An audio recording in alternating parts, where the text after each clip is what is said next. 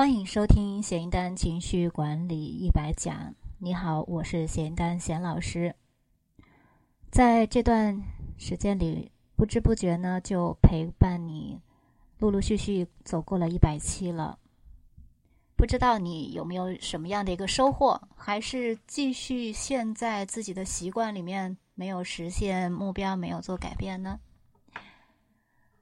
那在最后这一期的节目里面呢？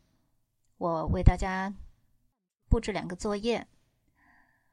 我们说呀，知道了很多道理，你也可以过好这一生，只要你开始行动。情绪管理是一个长期的、需要刻意练习的能力。从哪里入手呢？可能你听了这么多，还是觉得不知道该怎么做。那我们不妨首先就从控制自己的愤怒情绪来开始。为什么这样讲呢？愤怒情绪是我们经常遇到、经常发生、经常被困扰的一种情绪。假如说我们不能够很好的去控制我们这种愤怒情绪，那就谈不上情绪管理。也谈不上提高情商，也谈不上呢，去提高我们的逆境商，去让事情更加的优化和高效。因为人一旦生气啊，特别是生气到一定程度、愤怒的时候，那这个效结果呢是很可怕的，不是毁灭自己，就是毁灭别人。如果自己都没有了。那你还谈什么呢？对不对？所以，我们今天呢，首先迈出第一步，就是来学会管理我们的愤怒的情绪。我们来看一下，愤怒的情绪呢，其实根本的来源有两大类，一类呢是来源于过去的自己，一个是来自于你在乎的其他人。这个相信大家都有体会啊。有句话说，通常你的愤怒是来自于对自己无能的这种无可奈何，就是生自己的气。那另一个呢，就是你很在乎的人，但是他说的话、做的事情惹到你了，是不是我们就要感觉到愤怒，就有了愤怒的情绪了？所以，首先第一个就要知道自己。愤怒的来源是这两类，那知道这个呢，就有目的的去调整。怎么去调整呢？通常我们有两种应对的方法，大家看一下你习惯于用哪一种。第一种呢就是打，第二种就是逃。要么就彻底发泄出来，不管是对你自己还是对惹到你的人。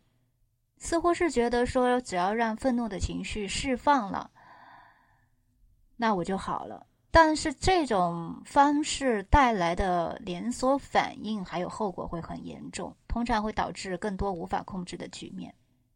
那另外一种呢，比较常见的就是逃，那就是忍住，我压抑着，我不让它爆发，这样呢，我也不会去争吵。但是如果是自己的话，就有可能内伤。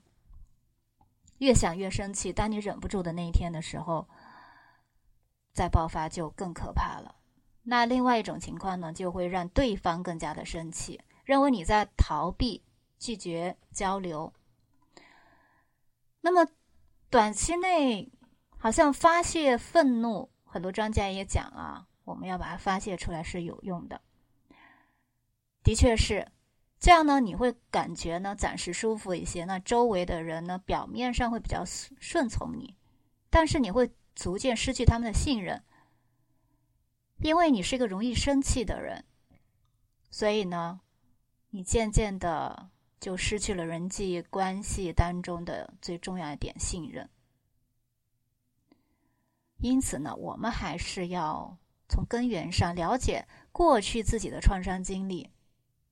对认识你自己的愤怒情绪是有一定的帮助的。那更好的呢是用新的思维方式和心态面对，而不是受过去的影响。如果你能常常保持微笑，就说明你掌控了自己的情绪，起码你是一个比较容易接纳自己的人。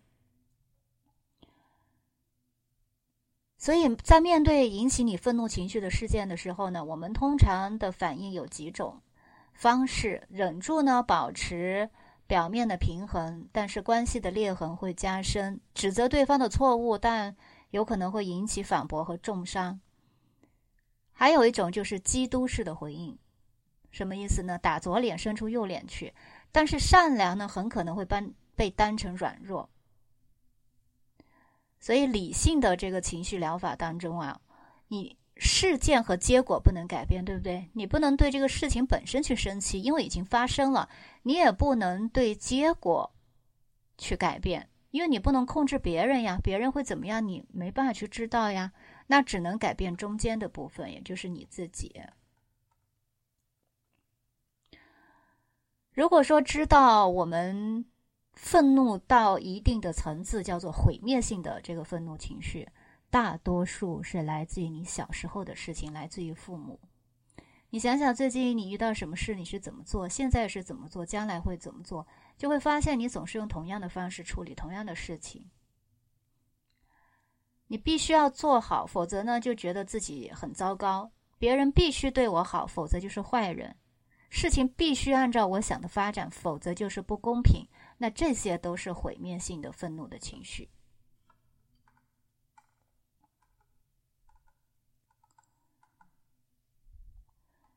情绪管理呢，它是一个长期需要刻意练习的技能，但是在当下，当你的愤怒情绪起来的时候，是可以快速的去让它暂停的。希望你呢能够用我们前面所讲到的一些方式和方法，重点呢就是我们的情绪释放治疗 EFT 啊，敲击练习，让自己从这个愤怒的状态当中暂时抽离出来。我们不愤怒，慢慢的呢，你就会发现你比较的能接纳自己，慢慢的呢，你也能够比较理性的对待别人。对你的这个反应，那你的人际关系呢？首先会得到一个改变。最重要的，当你在用情绪释放疗法来做情绪管理，你最首先获得的一个收获和改变，是你变得自信了。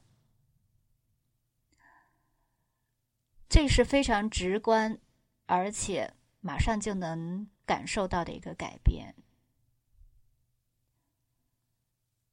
所以呢，第一步我们要学情绪管理。首先呢，就来把愤怒情绪当成我们开始行动的第一步。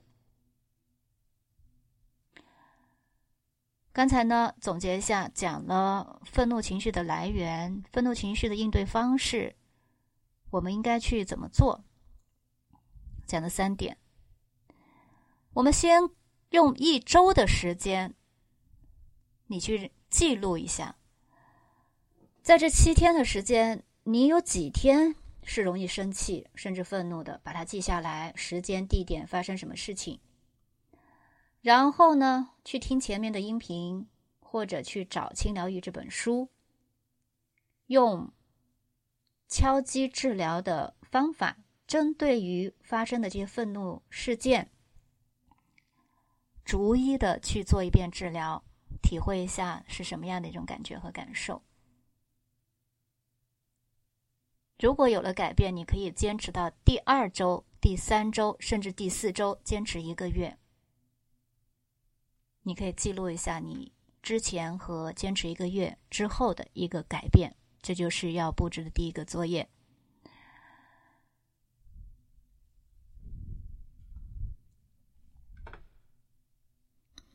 希望呢，我们都能成为言行一致、知行合一、有执行力和行动力的人。因为懒惰和拖延往往是让我们陷入沮丧、自卑各种负面情绪的不好的不良的习惯。那我们从今天开始，啊，一个新的周末，周日开始呢是新的一周，我们可以做做计划，做一些实际的一些练习。也希望呢能够听到你的一个反馈，